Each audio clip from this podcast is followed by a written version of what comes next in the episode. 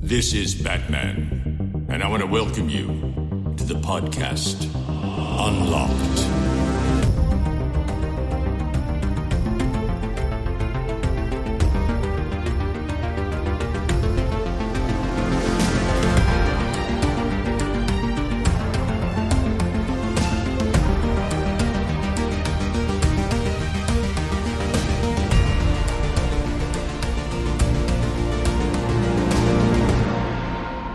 Hallo und herzlich willkommen zur 42. Folge dieses Podcasts. Schön, dass ihr hoffentlich alle wieder eingeschaltet habt. Hier sind für euch Joanna, Ben und Jules. Hallo. Hallöchen.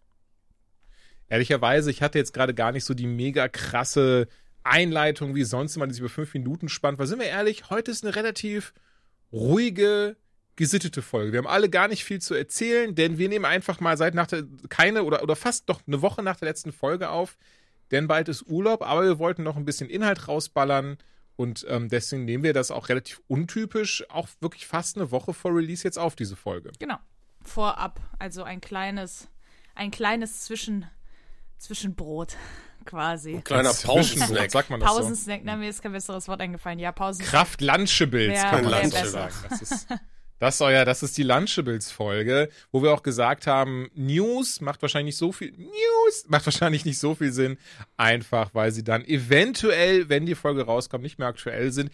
Ehrlicherweise habe ich trotzdem mal gecheckt, auch gar nichts gefunden, was gerade so großartig in der ähm, Gaming-Welt Spannendes passieren Hm, könnte. Doch, ich tatsächlich schon was, aber da wir die News nicht machen, kann ich auch warten, bis wir die nächste Folge aufnehmen, denn das wird was sein, was, äh, das ist noch nicht bestätigt, dementsprechend ist Oh, es jetzt- vielleicht Oh, dann Jetzt- teasen, jetzt muss es aber Nein, anteasern es ist, zumindest. es ist ehrlich gesagt auch nichts, was ich glaube, was euch groß interessiert. Es geht nur das Gerücht um ähm, oder Beweise verdichten sich, sagen wir mal so, Hinweise verdichten sich, Mhm. dass Riot Games äh, eine League of Legends Female League ins Leben ruft, was ich sehr schön Ein, finde. eine E-Sports Ja. League. Ah, okay. Genau. Hat sie das nicht schon mal das komplett vor die Wand gefahren? Nein, es gab ein weibliches Team, das war aber auch nicht. Ähm, genau. Ah, Also es entschuldige. immer Jetzt habe ich den Unterschied verstanden. Ich bin ein Dödel. Im Sinne von, dass es dürfen auch nur Frauen dann antreten. Genau, dass es halt eine Female League gibt. Okay. Ich würde mir Mhm. natürlich wünschen, dass es eine äh, geschlossene gemeinsame League gäbe. Ähm, Ja. Denke aber, dass eine Female League auf jeden Fall ein erster cooler Schritt ist, um einfach Frauen ähm, prominenter und stärker im professionellen E-Sport zu platzieren und die Möglichkeit zu geben, gesehen zu werden. Das passiert ja jetzt noch nicht. Und ähm, jetzt hatten wir zum Beispiel in Valorant gibt's äh, G2 Gozen ist ein weibliches Team, das unter Vertrag genommen wurde. G2 hat jetzt auch nochmal ein League of Legends Team, G2 Hell ähm, unter Vertrag genommen. Das sind halt super Sachen. Rogue äh, versucht sich da auch dran. Also es passiert was, das finde ich sehr schön, aber es ist noch nichts Offizielles. Dementsprechend hoffe ich, dass wenn wir aus dem Urlaub wiederkommen, vielleicht ein bisschen mehr darüber äh, dazu bereitsteht und dann kann man da auch mehr drüber reden. Aber das wäre die einzige Sache gewesen, die ich mitgebracht hätte. Ja, spannenderweise, worauf wir aber auch nächstes Mal drüber sprechen können, am Tag, an dieser Podcast rauskommt, das jetzt vielleicht gerade von jemandem gehört wird, am frühen Morgen, der kann um 21 Uhr abends zumindest äh, auf Twitch sich einen Ubisoft-Kanal anschauen. Da wird was Neues Assassin's Creed Mirage vorgestellt, was in Ägypten spielen. Ach, nicht in dem Las Vegas Hotel? Das fände ich aber auch sehr Wirklich witzig, also wie die ganzen Spielautomaten klettern. Und dann musst du immer so, so diese, die Assassinen brauchen dringend Kohle, Ja, und dann musst du Scheiß, an diesen ja. einzelnen, Cocktails einzelnen 2013. Tischen spielen. Und dann habe ich auch direkt eine Idee für Microtransactions, äh, Oh, was das angeht. Oh, schön. Das ist, äh, Nicht zu laut, das- das sonst schön, wir ne? Spin-off davon. Aber nee, deswegen auch über das Spiel, oder werde ich dann super gerne mitnehmen, weil ich mag Assassin's Creed echt gerne. Der zweite Teil, der hat damals mein Herz gewonnen. Teil 1 war ich nie so in it, aber die Geschichte um Ezio Auditore da Firenze, die fand ich immer richtig, richtig schön. Und ey, nach dem Urlaub, das ist immer so, ich weiß nicht, wie es da euch geht, wenn ihr in Urlaub fahrt, fliegt, also Joanna und Ben, aber habt ihr das auch so, dass ihr euch schon mal überlegt, was ihr direkt nach dem Urlaub macht? Nein. Also so irgendwie so, Mhm. so, so, sa- okay, okay, okay, aber ich habe das noch, weil ich weiß zum Beispiel, okay, wenn ich zu Hause bin nach dem Urlaub, dann wartet da nicht nur Return to Monkey Island, sondern auch Metal Hellsinger. Zwei Stück, die ich richtig Bock habe. Und ich jetzt darüber gesprochen habe, Metal Hellsinger, ich habe die Demo gespielt und ich war gar nicht so scheiße drin, wie ich dachte. Ich meine, weltweit war ich irgendwie auf Platz, ich glaube, 130.000 oder so, aber von Millionen von Spielern ist das schon mal gar nicht so schlecht, würde ich festhalten wollen. Sup- Super, vielleicht jetzt nicht. also ich hoffe Aber, immer, dass der ähm, Urlaub nie vorbeigeht, wenn ich in Urlaub fahre. Ah, das, das verstehe ich. Das ist auch sehr schön. Ich weiß nicht, ich habe ich hab das, bei mir ist das jetzt zwiespältig. Einerseits, ich genieße das behaupte ich, hoffe ich immer sehr, wenn ich dann da bin. Aber ich merke auch, wenn ich dann auf dem Hausweg bin, ich habe gar nicht so dieses Fernwege für dieses so, ah, scheiße, ist vorbei, sondern denke mir so, geil, endlich wieder Videospiele am PC spielen. also das ist immer so ein bisschen das, was bei mir mitschwingt. Das kann ich ganz, ganz ehrlicherweise Ja, das steht und fällt sagen. bei mir halt immer, was für Phasen irgendwie sind. So gefühlt Mhm. ist das ja bei mir immer noch so ein bisschen hoch und runter. Und bei so einer unten Phase bin ich ganz ehrlich, dann will ich auch einfach nicht nach Hause. So habe ich keine Lust hier irgendwie und oh. Aber ja, manchmal ist auch gut. Und der Sommer war ja auch schön. Das muss man ja auch ganz klar sagen. Ne? Wir hatten ja dieses Jahr einen zauberhaften Sommer. Und äh, ich glaube, wenn wir noch zehn Jahre so einen Sommer haben wie jetzt, dann haben wir auch Wüste hier. Das ist auch wieder schön hier. Ja. Ja, das wird immer, das wird super. Dann äh, gibt gibt's ganz viel im Überschuss, zum Beispiel Getreide und Schwimmbäder. Ähm, ja, nee, es war tatsächlich ein sehr, sehr schöner Sommer. Das stimmt. Und ähm, ja, ich bin mal, bin mal gespannt. Ich freue mich auf jeden Fall auch sehr auf den Urlaub, beziehungsweise wie gesagt, wenn ihr das hört, dann äh, sind wir schon mittendrin in, im Urlaub. Ähm, ja, ich überlege gerade, ich habe tatsächlich auch gerade gar nicht so viel zu erzählen, weil äh, eine Woche ist es erst her, dass wir das letzte Mal aufgenommen haben. Ich weiß nicht, wie es dir geht, Ben, ob du irgendwie wilde Fahrradgeschichten wieder. Ich find's so geil, dass es immer so, so dem, Ja, mittlerweile bist du einfach der Paperboy bei uns, Bruder. Der hat bestimmt wieder irgendwas vom Fahrrad zu erzählen. Das Ding ist, habe ich halt wirklich.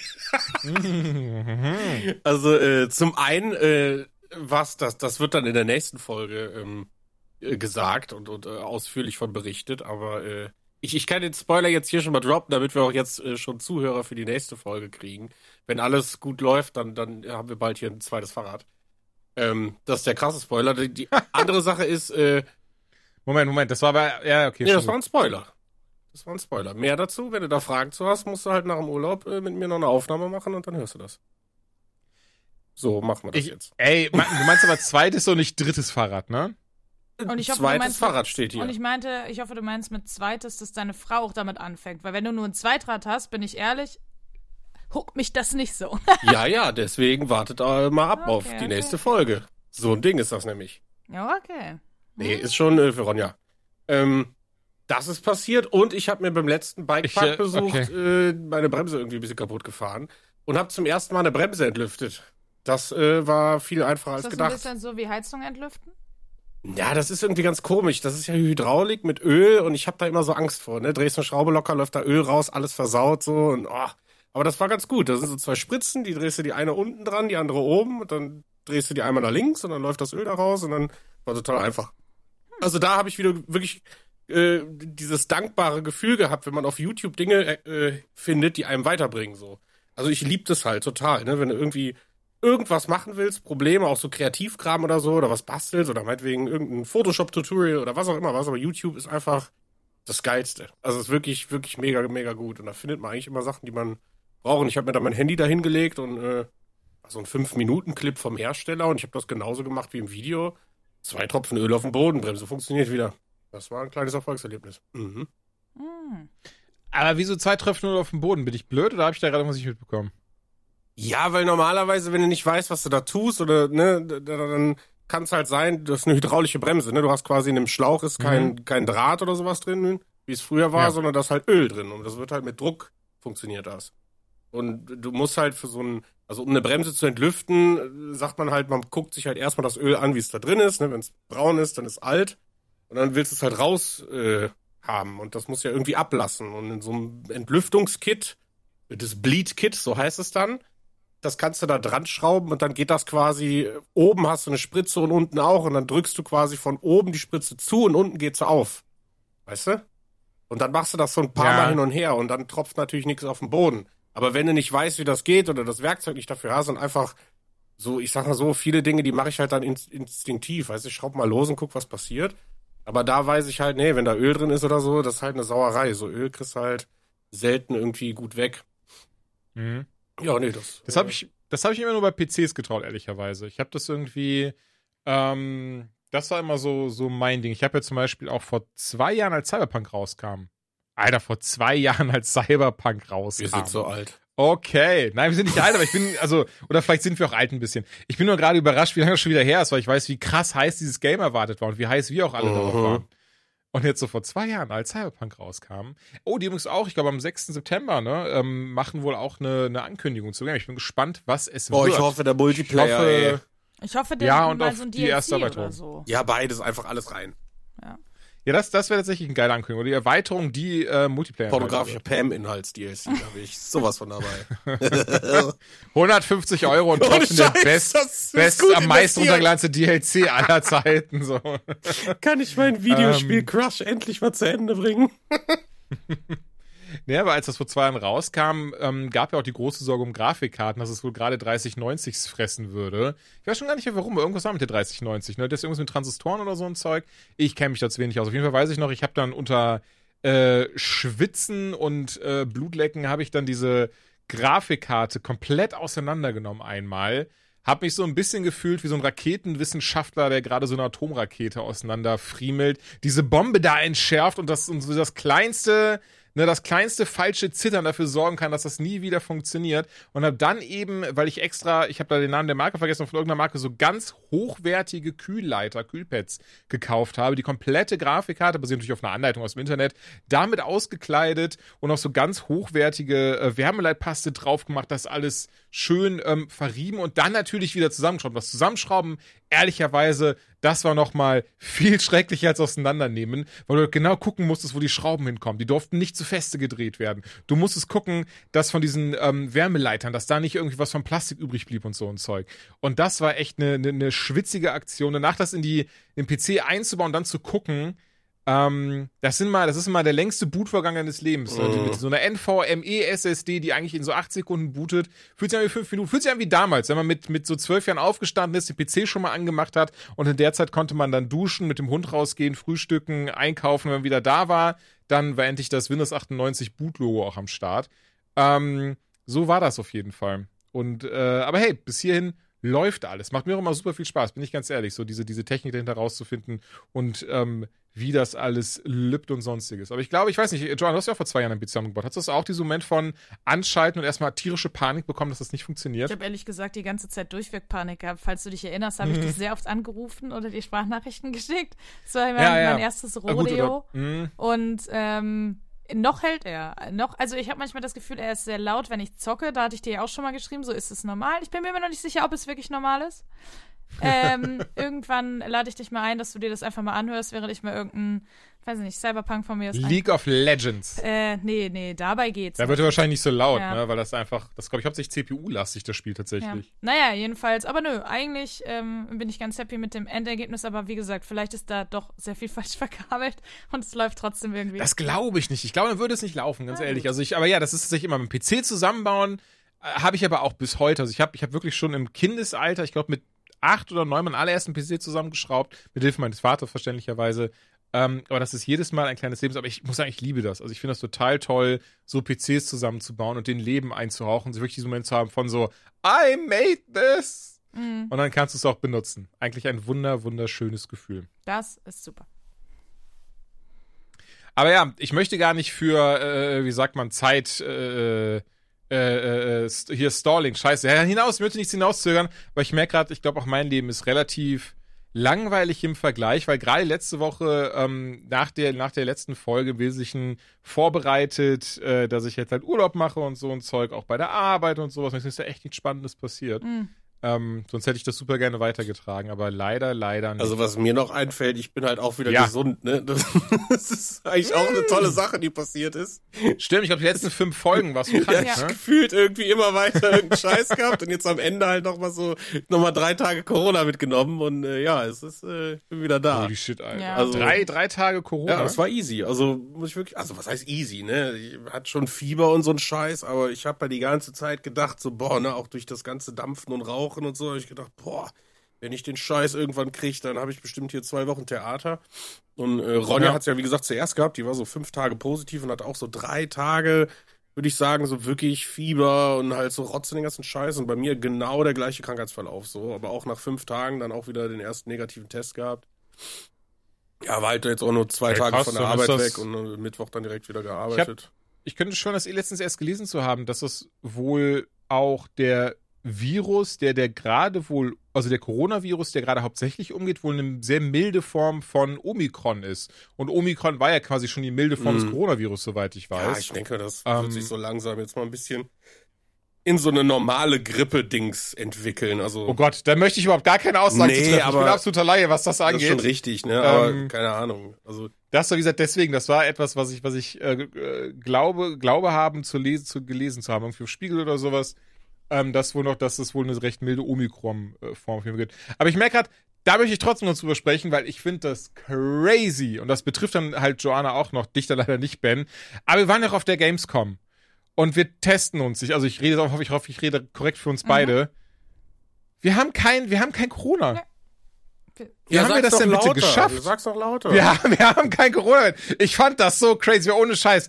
Ey, so, vielleicht so ähm, unverantwortlich das klingt, aber ich bin mit der vollsten Überzeugung rangegangen, Jules, wenn du jetzt auf diese Gamescom gehst, denk dran, die Chance hier Corona zu bekommen, ist immens. Und das wusste ich mir so. Wir waren ja sogar bei einem fucking Konzert, du und ich. Und wir haben trotzdem beide es nicht bekommen. Die Frage ist jetzt, sind wir immun? Sind wir Supermenschen? Das wäre großartig. Aber ich glaube, nein. Ich glaub's auch nicht. Hey. Aber was ich gelesen habe, was ich eine kranke äh, Information finde, ist, dass es einen Trend gibt in der Namensnennung von Neugeborenen Corona. Digga, wer nennt denn sein Kind nach so einem Virus? Also, das ist wirklich absurd. Oh, ich fand schon krass, als die ganzen Amis damals ihre Babys 9-11 genannt haben. Aber Corona Also- finde ich schon äh, richtig Hammer. Das musst du dir, und Mama, wo habe ich meinen Namen her? Ach ja, da war zwei Jahre Pandemie eigentlich. Da wollten wir uns dran erinnern. Das war so ein schönes Ereignis. Jeder war am Sicken und wir dachten, das ist eigentlich schön. Okay, das ist absurd. Corona. Tuberkulose. Einfach noch irgendwie ein paar andere Krankheiten reindrücken in den Namen. Ja, das Krasse ist ja auch, du darfst das jetzt sicher auch in Deutschland. Da, da ähm, ich weiß gar nicht, wie ich darauf kam. Das hatte ich jetzt irgendwann mal nachgeschaut. Und ähm, in Deutschland darfst du einfach fucking deinen Kindern weirde Namen geben. Wenn der solange Zweitname, du genau. Ähm, ja, nee, nee, nicht mal. Das darf auch der Erstname sein. Du musst halt nur eine gute Begründung haben. Also du musst glaubhaft machen, zum Beispiel, ja, Corona, weil äh, meine Eltern haben das Bier erfunden oder sowas. Keine Ahnung. Ähm, es muss einfach eine glaubhafte Begründung sein und dann darfst du das Ja, man muss dazu sagen, so einfach wie das jetzt, Ja. wie du das also jetzt darstellst, ist es natürlich nicht, denn diese glaubhafte Begründung, wir leben immer noch in Deutschland, muss sehr glaubhaft sein. Ja, Und ja. das ist sie meistens nicht, sowas wie meine Eltern haben das Bier erfunden.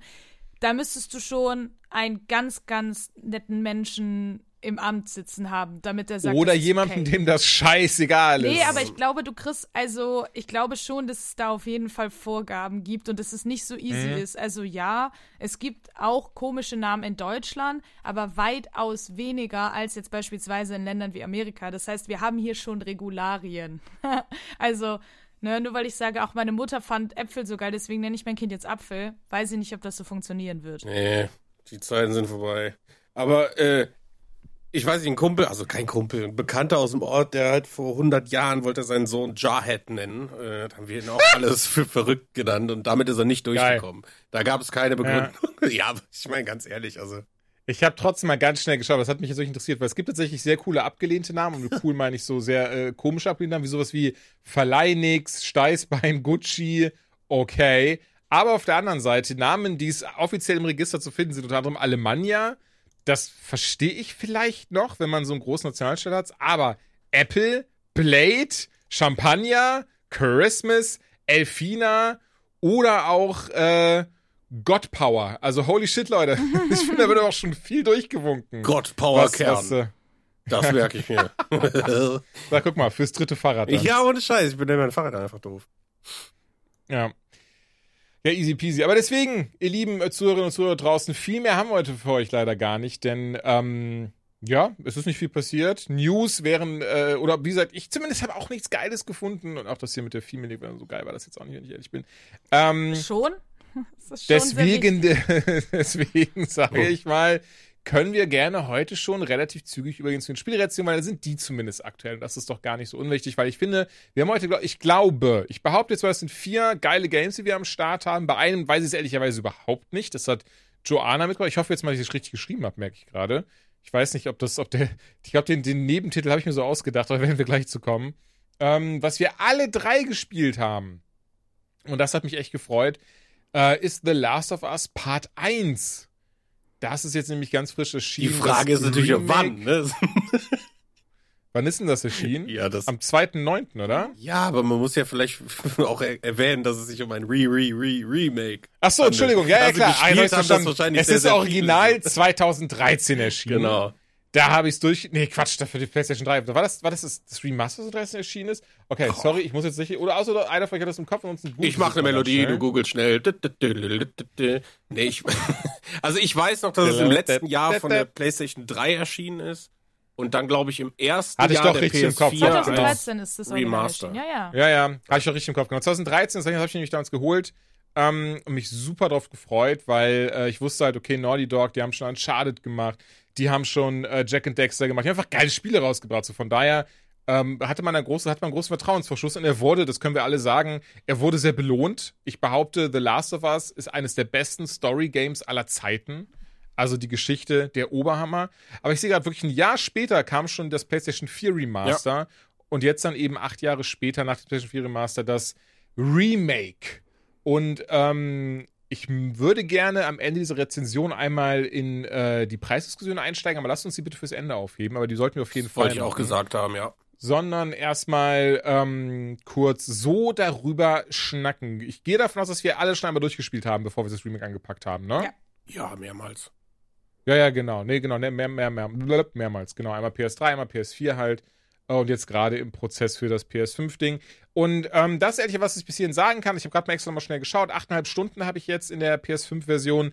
Und ich habe so nur grafische Änderungen festgestellt. Und ich glaube Sound, ehrlicherweise. Das Ton. ist halt was krass subjektiv. Doch, ist Ton, ja, doch, doch, Ton doch. ist geändert, genau. Es ist viel mehr äh, Surround Soundy. Ähm, Und der ist on point. Genau, also wir das können ist- gleich gerne noch ein bisschen in, in, Alter, in die oder? Deep Talks eingehen, aber das war das Ding, was mich eh, also ich habe eben noch mal Mhm. irgendwie zwei Stunden gemacht und es haut mich um. Also, der du Ton. halt auch, wenn zum bekloppt. Beispiel du in einem Raum bist, wo ähm, die, die Fenster vernagelt sind, der hört sich anders an als andere Räume. Also ich glaube, ihr mit eurem Soundsystem werdet das noch mal ein bisschen besser merken als ich, die halt einfach nur den Fernseher zur Verfügung hat. Das ist übrigens auch eine Sache. Ja, es wurde an allem gebastelt, aber wenn man immer noch relativ schlechte Hardware zu Hause stehen hat, ist das Remake vielleicht jetzt nicht unbedingt ähm, der, also ja, es ist trotzdem ein Augenöffner, aber ich glaube, mit, man braucht schon gute Hardware, um das wirklich genauso genießen zu können, wie es gerade gedacht ist. Das äh, glaube ich vorweg. Aber ja, ja, an dem Sound haben sie auf jeden Fall ein bisschen was geändert. Sie haben ein paar Features dazu äh, geaddet. Aber äh, gameplay-technisch ist da nicht groß was passiert. Und Story ja sowieso nicht. Okay. Weil ich ehrlicherweise, ich war unsicher, ob sie die Gelegenheit nutzen, um auch ein, ein, weil es gibt ja einen Moment am Ende von Last of Us 1 und auch wenn das Spiel jetzt äh, tatsächlich bald zehn Jahre alt ist, werde ich mal nicht vorwegnehmen, ähm, den man besser mit das aus Part 2 verknüpfen hätte können. Wobei ich, ich habe es noch nicht durchgespielt. Oder hattest du es dann durch, dass du das quasi mit Sicherheit sagen kannst, dass sie da nichts geändert haben? Weil das war das, nein, nein, das was ich auch auf Reddit gerüchteweise gelesen habe. Ach, okay, okay, okay. Nichts. Die Story, und Okay, deswegen okay, ist okay, auch, finde ich, der Begriff Remake manchmal ein bisschen irreführend. nee, es ist auch ein Remaster. Ja, also ich sag immer, es ist eine Neuauflage, weil ich finde, das trifft's am besten, weil es ist nicht mehr das gleiche Spiel wie vorher, weil ne, es wurde neu Mhm. aufgelegt. Für Remaster sieht mir das fast ein bisschen zu gut aus und sie haben eben neue Features und so eingebaut. Ich habe mal gerade geschaut, Entschuldigung, es ist tatsächlich ein Remake, also Ja, ja, es ist genau. kein Remaster. Nein, nein, sie es ist nennen es Remake. Ich- beziehungsweise eine Neuauflage. ja, ich ja. finde aber, dass der Begriff Remake, weil finde ich für ein Remake bedeutet das, dass sich etwas am Spiel ändern muss. Für Mhm. mich ganz persönlich, das ist meine Einschätzung. Deswegen, wenn jemand sagt, ich habe ein Remake von zum Beispiel Final Fantasy VII, das war ein Remake. Aber das hier ist für mich aufgehübscht, bisschen geändert. Dementsprechend trifft es eine Neu Neuauflage. Ja, so, so sehe ich das auch. Also, weiß ich nicht. Also, ich finde halt auch, wenn wir ne, von einem Relaunch oder Remake oder so sprechen, dann programmieren wir etwas neu. Auch wenn wir alte Bestandteile übernehmen, aber es wird grundsätzlich als neues Projekt genommen und neu gemacht und das ist ein Remake. Und alles andere, wenn du sagst, du tunes etwas so, dann ist es meiner Meinung nach eher in die Remaster-Schiene. Und ich finde, so ist der Gesamteindruck auf jeden Fall. Also es ist hier und da äh, wirklich stark verbessert. Also äh, Beleuchtung, Grafik, Texturen. Ich finde auch, also wo mir das irgendwie extrem aufgefallen ist, ist teilweise bei Nebencharakteren, wenn die irgendwie mal Sprech-Close-Up-Szenen hatten oder so, dass die Animationen im Gesicht deutlich besser Wahnsinn. äh, ne? waren. Ähm, und halt, wie gesagt, also der, mein Hauptfeature, weil ich muss wirklich sagen, ich habe den zweiten Teil, das ist noch sehr, sehr frisch, den habe ich irgendwie, um Ronne das mal zu zeigen, habe ich wirklich mal ein paar Stunden unten gespielt, das ist ein paar Wochen her. Und äh, ich würde sagen, dass der Surround-Ton, auch wenn es keine Atmos-Spur ist, ist ein 7.1-Ton, der da rauskommt, äh, der ist besser als der zweite Teil vom ersten Teil. Also das ist wirklich insane. Wenn du an einem Charakter vorbeigehst und der redet mit dir, kannst du auf die Lautsprecher gucken, wo der Ton ist. Und das ist, du kannst alles zu jeder Zeit orten. Und äh, Ja. das ist wirklich, wirklich großartig. Also das, das, das lohnt sich. Das hat mir echt Freude gemacht. Hätte ich auch gar nicht erwartet. Ne? Also es war echt so, wo ich gedacht habe, so Liebezeit. Ha. Ne? Und ähm, ich weiß nicht, weil ich weiß, ich bin jetzt so, boah, vielleicht drei oder vier Stunden, so, so weit bin ich noch nicht, aber ich habe schon das erste Regen-Dings gesehen und die ersten äh, Klicker. Und das ist halt schon wirklich beeindruckend. Also das, das finde ich ist schon sehr, sehr toll. Ne? Ähm, ich habe nur leider das Problem irgendwie, also ich weiß nicht, wie es euch dabei geht. Ich meine, ich liebe das Spiel, ich liebe die Story, ich habe es oft gespielt und ich kenne halt vieles noch. Also für mich ist das jetzt noch nicht so lange her, dass ich sage, wo, wo, wo geht's denn jetzt nochmal lang? Ne, so irgendwie. Und was mir auch aufgefallen ist, was so äh, im, im, in den ersten äh, Durchläufen von mir auf der PS4, ich habe halt nur das Remaster damals gespielt, ich hatte ja keine PS3. Ähm, da waren diese gelben Balken an, weiß nicht, irgendwelchen Kanten oder wo ein Container ist oder sonst irgendwas. Das war schon immer sehr, sehr gelb. Und ich finde jetzt durch die neue Mhm. Beleuchtung äh, ist das viel zurückhaltender. Ne? Das, was bedeutet, ich, zwei, dreimal ist es mir wirklich passiert, wo ich gesagt habe, so als ich es dann gefunden habe, habe ich gedacht, ja verdammt, ne, wieso, wie hast du das vergessen können? Aber weil du eben nicht direkt, ne, du bist in so ein in, so eine neue Szenerie äh, reingekommen und hast direkt irgendwo so einen gelben Streifen gesehen, sondern du musstest halt hier und da mal gucken, ne, was halt deutlich für eben eine Beleuchtung äh, spricht, die halt ein bisschen natürlicher ist. Ne? Und auch gerade so HDR ist halt, es ist da, es ist auch leicht verbessert, es ist aber nicht so in die Fresse. Ne? Also es ist jetzt nicht so, wenn jeder Sonnenaufgang oder jede Szene, dass die halt da, weiß ich nicht, so, so dieses, ja, guck mal, wir haben HDR, weißt du, so dieses, was manche äh, Spiele dann irgendwie schon haben. Ne? Destiny war da zum Beispiel extrem, ne? die gesagt haben, okay, wenn, wenn HDR, dann drehen wir hier alles auf Anfang und du hast dann manchmal irgendwie Schüsse abgegeben, wo der ganze Bildschirm weiß war, weil es viel zu hell war. Und das hast Nee, halt, wenn das übersteuert ist, das Ne, viel zu genau, viel zu ne? krass. Und das ja, finde ja. ich, haben sie gut gemacht. Also, es ist dezent drin. Man merkt auch definitiv einen Unterschied, gerade in so äh, dunklen Bereichen, dass du halt trotz, wenn die Taschenlampe aus hast, viele Details siehst. Das spricht immer für ein sehr, sehr gut abgestimmtes Kontrastverhältnis bei dem HDR. Und äh, das sind halt, sag mal, schöne Next-Gen-Features, so, die, die drin sind. Ja, was ich da empfehlen möchte, um sich ja auch selbst ein Bild von machen zu können. Im Podcast geht es natürlich schlecht, aber ähm, den YouTube-Kanal Digital Foundry und die haben tatsächlich ein recht fast eine Stunde langes Video gebracht. Das habe ich mir die Tage ein bisschen angeguckt, wo sie eben die PS4 Pro und die PS5-Version nebeneinander halten und äh, oder vergleichen und auch eben das Fazit tatsächlich haben, dass das ähm, das bisher bestaussehendste und auch technisch beste PS5-Spiel ist, weil es einfach läuft wie eine Drecksau dafür, dass es so gut aussieht, so detailliert ist, dass es trotzdem komplett flüssig auf der Konsole läuft, die Konsole nicht überfordert, es auch keine Framerate-Dips gibt und so weiter und so fort. Und ähm, das kann ich nur so bestätigen. Ich bin, ich bin richtig umgehauen. Und ähm, ich verstehe total eure Begründung, dass das für euch dann entsprechend nicht, nicht quasi ein richtiges Remake ist, weil hier und da noch bitte was hätte gemacht werden können.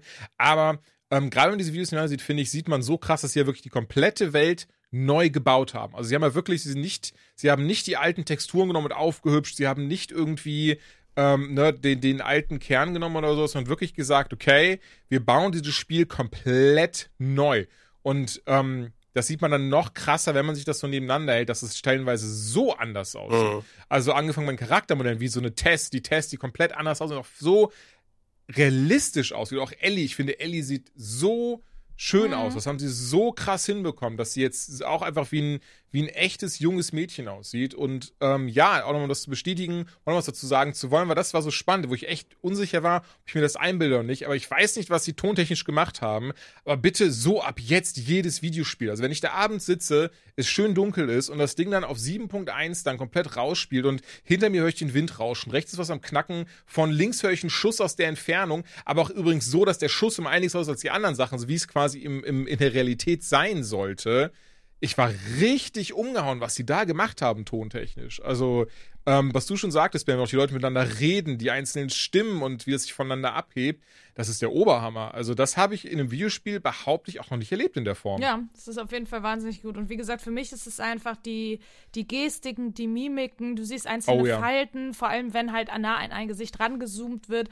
Ähm, dadurch wirkt das Spiel tatsächlich auch brutaler. Also muss man ganz ehrlich sagen. Oh, gut, dass du es erwähnst, wollte ich auch noch erwähnt haben. Ja, Weil ja. ähm, zum Beispiel, also sorry, das kann man ja jetzt sagen, dass am Anfang eine Person stirbt, eine wichtige Person. Und allein diese Szene, ähm, die ist so viel intensiver, finde ich, dadurch, dass du es halt noch viel genauer sehen kannst. Den Schmerz und die, die, die Angst. Das ist halt irgendwie, das ist so viel ähm, reinziehender. Und das muss man natürlich dann auch bedenken, ja gut, das ist halt ein Ticken brutaler. Und wem das damals schon, ne, wer gesagt hat, boah, das ist so hardcore an der Grenze für mich, der muss natürlich noch mal gucken, weil das ist schon noch mal, finde ich, äh, das setzt dem Ganzen noch mal so ein bisschen oben einen drauf. Was ich persönlich nicht schlimm finde, weil ich auch von Anfang an mit dieser Brutalität an sich jetzt kein Problem hatte.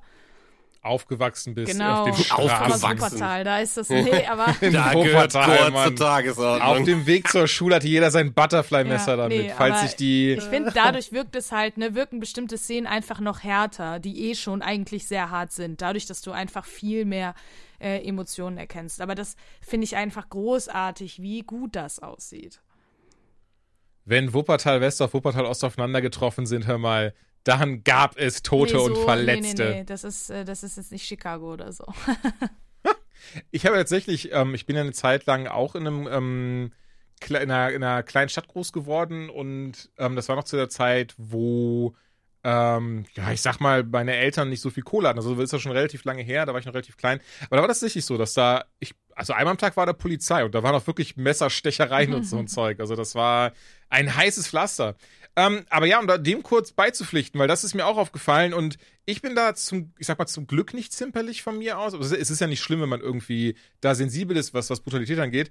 Aber krass, wie brutal dieses Game ist und wie, also im Sinne von, ich habe noch nie jemanden einen Kopf im echten Leben weggeschossen, aber ich behaupte, das sieht halt echt realistisch aus. Also, dass wirklich da, wo du hinschießt, ist ein Einschussloch oder auch eine, die Kugel, die hinten rausgeht. Da, wo man reinsticht, sieht man das. Wenn die Figuren auf dem Boden liegen, aus dieser Wunde bluten die auch raus und so ein Zeug. Und das fand ich teilweise, also das ist, das sieht richtig derbe aus. Auch wenn du mit der Shotgun auf ein Bein schießt, dass dann genau die Stelle auch wegfliegt, dass du sonst noch von den anderen Schrot ähm, da teilweise siehst im Körper.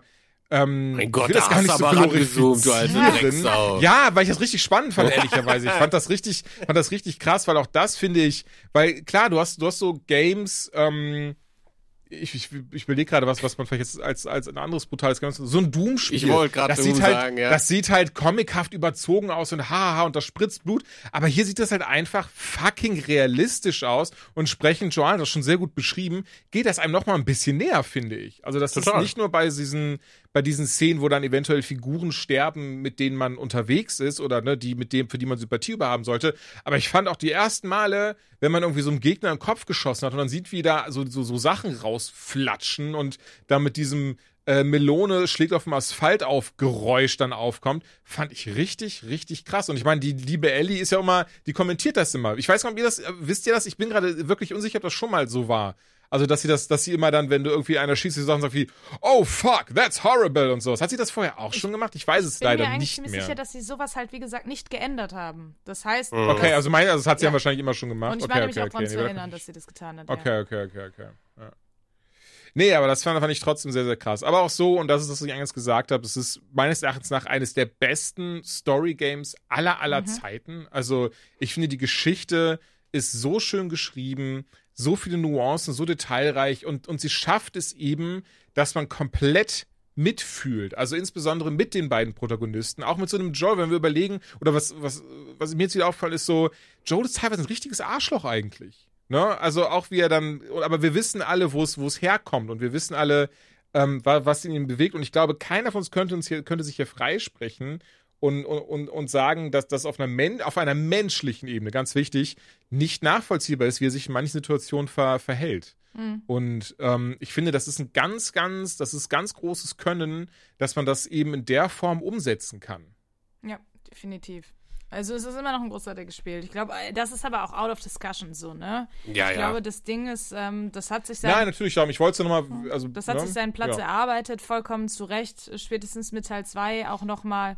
Ähm, ja, und es ist einfach äh, schön, dass dieses Spiel einen auch nach so vielen Jahren immer noch mit der Story so abholt. Ne? Also es gibt ja Menschen, die sind nicht so wie Ben, die spielen es nicht gefühlt einmal im Jahr, sondern die haben es 2013 gespielt und vielleicht seitdem nicht mehr.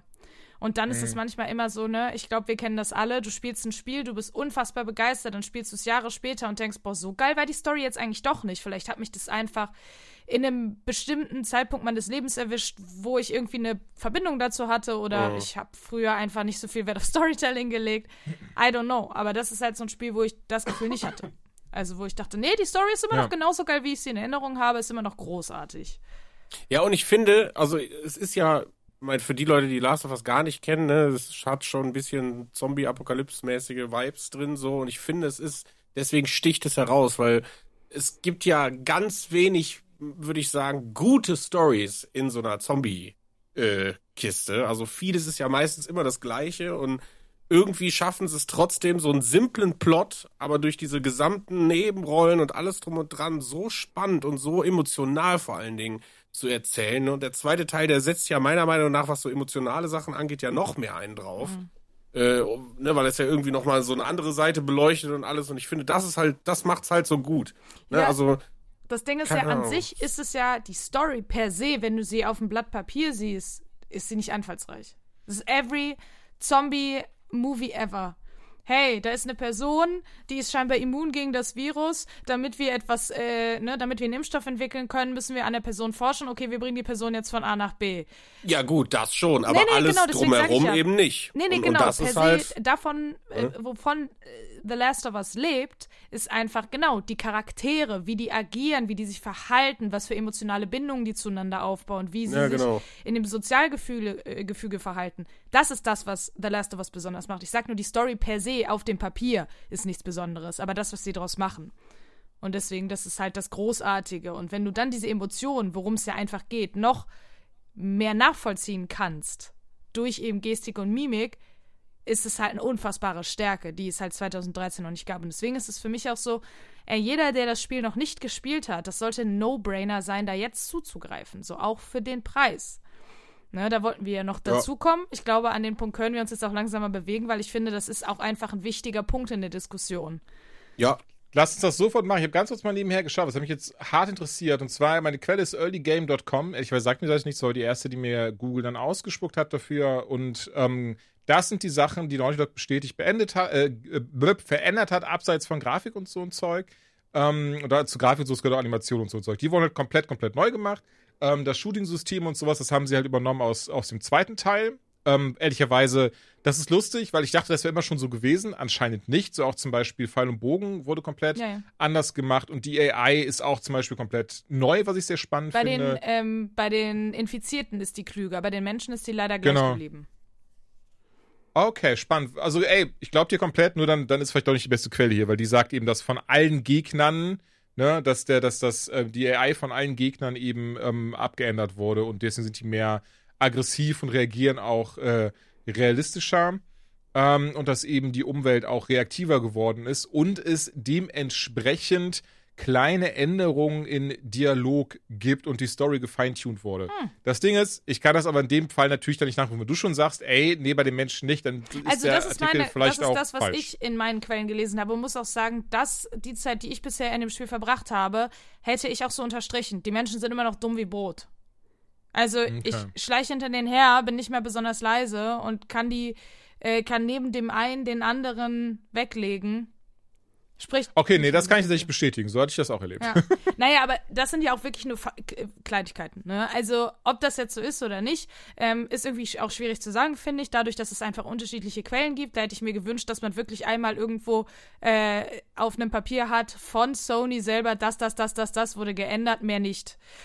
Gibt's vielleicht, weiß ich nicht. Also das ist das, was ich bisher eben mitbekommen habe, dass es eher Feintuning ist. Aber zum Beispiel viele Gameplay-Sachen wurden nicht geändert. Beispielsweise wie Joe kämpft. Ne? Wir können uns immer noch nicht zur Seite wegrollen äh, äh, rollen oder so. Also Ellie ist in Teil 2 wesentlich agiler. Dadurch ist das Gameplay zum Teil einfach immer noch 2013. Das muss halt auch einmal gesagt werden. Ne? Wie gesagt, das mit dem Schießen haben sie geändert. Sie haben auch den Controller unfassbar gut eingearbeitet. Aber das reine Gameplay ist zum Teil einfach noch 2013 geblieben. Aber ja, dann lass uns doch gerne zum Preis kommen. Du hast gerade gesagt, was ich sehr spannend finde. Du findest es sehr angemessen so. Ich? Nein. Ja, oder habe ich das falsch nein, nein, verstanden? das hast du falsch verstanden. Ich finde, Okay, okay. wenn ich es noch nie gespielt habe und ich will zum ersten Mal das Game kaufen, dann ist 80 Euro ein ganz normaler Preis. Mittlerweile leider für PlayStation-Titel, dann ja.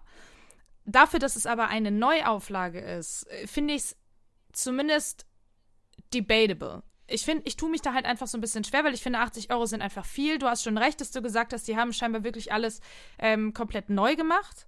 In der Form, äh, grafisch und so weiter und so fort. Und das sind ja auch, was man auch noch dazu sagen muss, es ist auch zum Beispiel der DLC ähm, noch mit drin. Aber ja, also für jemanden, der dann vielleicht auch schon das Remaster von Teil 4 äh, Teil 4, also für die PlayStation 4 hat und so, dann, mhm. dann es, es tut sehr weh. Sagen wir. Ich raff halt überhaupt nicht, wieso die einfach nicht so schlau sind und irgendwie Sachen so, ich meine, weiß ich nicht, wieso kann man sich nirgendwo registrieren und sagen, hier guck mal, hier ist mein Key oder ne, guckt in meinen Account rein, ich besitze dieses eine Spiel, wieso kriege ich dann nicht einfach einen Rabatt? So, ich, ich schnall das nicht. Also, das muss doch irgendwie, um, um da einen Anreiz zu schaffen. Ne, ich meine, ich bin total bei euch, wenn ich das Spiel nicht kenne. Ne? Also damals war es ja so, ich habe die PlayStation 4 äh, gehabt und habe den dritten äh, auf der PlayStation 3 das Spiel nicht spielen können. Es kam als Remaster raus. Ohne mit der Wimper zu zucken, habe ich da Vollpreis für bezahlt. Natürlich, wieso auch nicht, ist ja für mich ein neues Spiel. Das ist völlig richtig. Aber hätte ich die Dreier-Version schon im Besitz gehabt, dann hätte ich mir einen Upgrade-Preis von 25 Euro maximal, wenn nicht sogar for free. So, weil ich denke so, es ist halt, ne, weiß ich nicht. Also das hat GTA 5 hat damit damals angefangen, ne, irgendwie auf der 360 PS3, dann auf der Xbox, dann auf dem PC und dann noch jetzt weiter so und und verlangen immer noch denselben Preis dafür und für die Leute, die das spielen, ne, wie ich jetzt, wenn ich sage, wie oft ich euch wie wie oft ich GTA 5 gekauft habe, bestimmt viermal. So zum Vollpreistitel. So, Red Dead habe ich auch zweimal gekauft. Ne? Das sind halt so Sachen, wo ich mir denke, das ist halt total zum Kotzen so, ne? Mhm. dass es da nicht irgendein System gibt, weil, weil du musst dich ja trotzdem überall registrieren. Es ist ja nicht mehr so, dass du bei Rockstar ein Spiel kaufen kannst, ohne da in diesen Social Club einzutreten. Sonst, sonst lassen sie dich da nicht ins Hauptmenü. Ne? Und ich finde, wenn du doch diese ganzen Daten sammelst und die Leute zwingst zum Online-Zwang oder was auch immer was für ein Scheiß, du hast deine Accounts eben, äh, ne, oder du hast eine PlayStation-Mitgliedschaft, dann mach doch da irgendeinen Deal draus. So, gib doch, keine Ahnung, pack's halt meinetwegen dieses Premium PlayStation Plus-Paket umsonst für die Leute rein. Aber selbst das auch nicht. Und das finde ich ist halt, das ist eine Schweinerei. Also da gibt's auch keinen, also meiner Meinung nach gibt's auch keinen, na, nee, aber öh, das ist besser und so. Nee, ist nicht. Ist 13 Jahres altes Spiel, so völlig egal, wie neu und geil es ist. Für Leute, die das Spiel ein- oder zweimal gekauft haben, darf es keine 80 Euro kosten. Das so.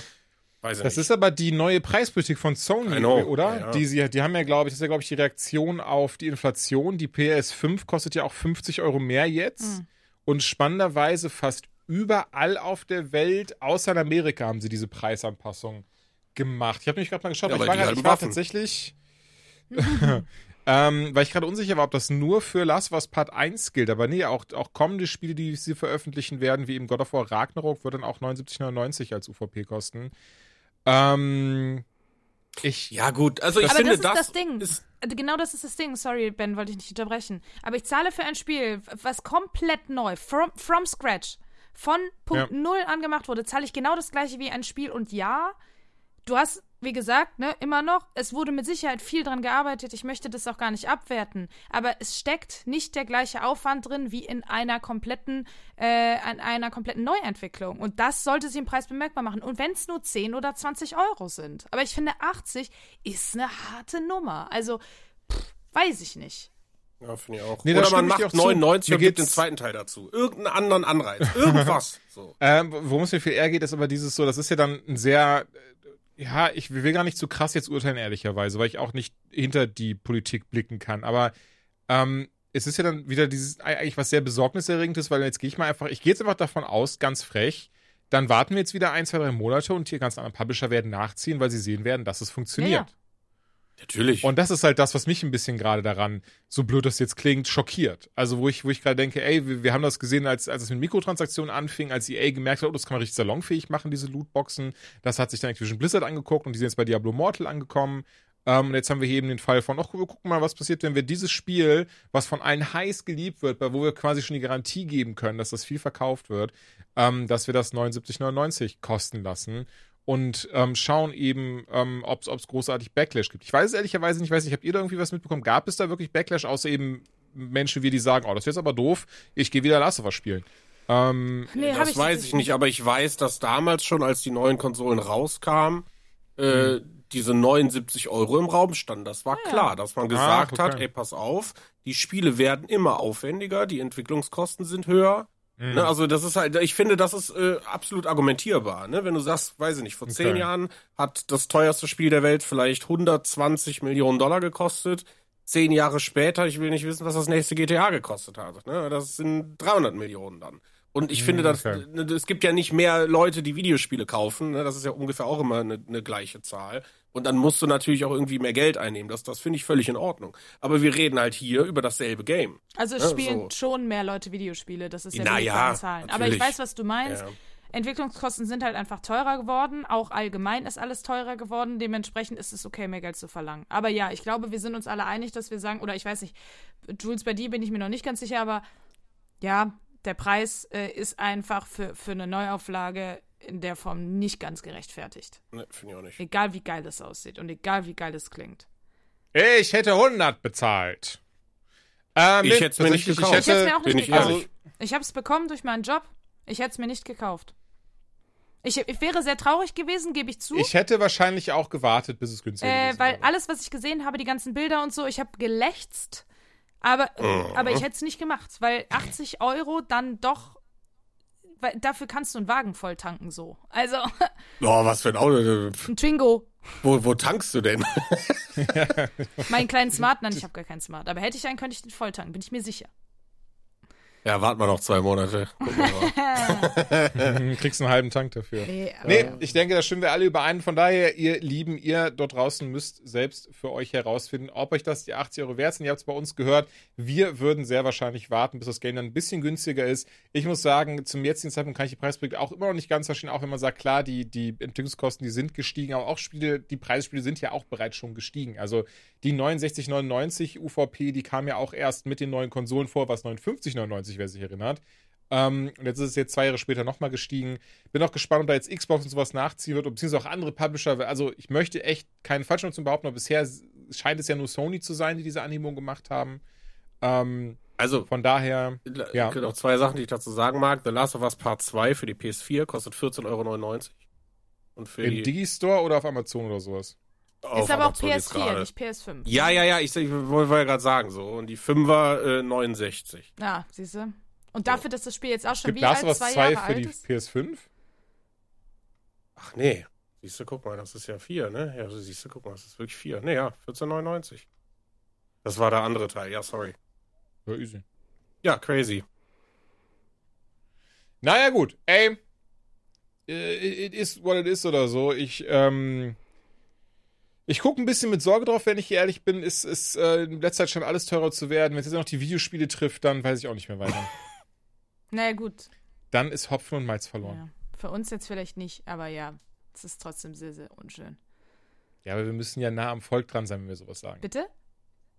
Wir müssen ja nah am Volk dran sein, wenn wir sowas Ach sagen. so, ja, aber es ist, äh, weiß ich nicht, ich möchte mir jetzt auch, weißt du, es ist schon, man kann schon transparent sein und sagen, ey, egal wie teuer die werden, für viele Spiele müssen, wir müssen uns nicht so große Sorgen machen, weil wenn ich jetzt nicht im Spielejournalismus arbeiten würde, dann würde ich mir tatsächlich Sorgen um mein Hobby machen. Wenn ein Hobby so teuer ist, ähm, Natürlich. dass du dich halt fragst, wenn du, also ich würde jedem dazu raten, wenn das so bleibt, kauf dir einen scheiß PC.